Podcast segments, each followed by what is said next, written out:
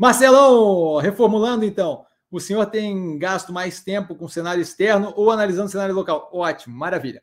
Reformulando, eu, eu analiso tudo o tempo todo, certo? Mas o que me chama atenção para alguns ativos não chama atenção para outros tantos, certo? Quando a gente fala ali do porquê que eu não entrei ainda em commodities como é, minério de ferro, através de CSN Mineração, Vale, Uzi Minas, Gerdau, e aí eu estou incluindo aço junto, é, tem muito mais a ver com o mercado externo do que com as operações do mercado interno. Certo? Tem muito mais a ver com o fato de eu ainda esperar arrefecimento econômico por tentativa de controle de inflação lá fora, seja Europa, seja Estados Unidos, que são ali os grandes motores nessa questão, não ver uma economia pujante respondendo muito agressivamente na China, de modo que eu ainda vejo algum espaço para arrefecimento de crescimento global, por conseguinte, redução no preço do minério de ferro, por conseguinte, como a gente sabe a dinâmica ali, basicamente custo fixo no curto prazo, e a minha, o meu ganho depende do preço do minério, essa dinâmica gera o quê? Deve, deve gerar resultados piores ainda, o que deve gerar mais depressão no preço do ativo e, por conseguinte, um espaço mais tranquilo para entrada.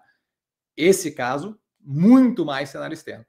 Nos ativos do portfólio, em grande parte, muito vinculado ao cenário local. Por quê? Porque o cenário local está começando a mostrar uma inflexão no movimento macroeconômico brasileiro, certo? A gente começa a ver o contínuo, a continuidade do arrefecimento da inflação, por mais que lenta, e aquilo dali começa cada vez mais empurrar na direção de liberar a possibilidade de redução na taxa de juros num futuro próximo. Quão próximo vai ser, não tem como saber. Mas a gente começa a ver uma dinâmica mirando no positivo, mirando na derivada negativa da curva de juros, certo? E uma vez que isso começar, aí a coisa vai, vai, vai andar bem positivamente para os ativos do portfólio certo? É bem provável que, que, que, que, nesse momento, e aí agora eu vou começar a fazer confabulação, então não leve a ferro e fogo, mas eu vejo como bem possível que neste momento a gente veja uma fuga de dinheiro, de ativos que estão expostos à economia global, que ainda vai estar num cenário de levante de juros para controle de inflação, correndo para ativos locais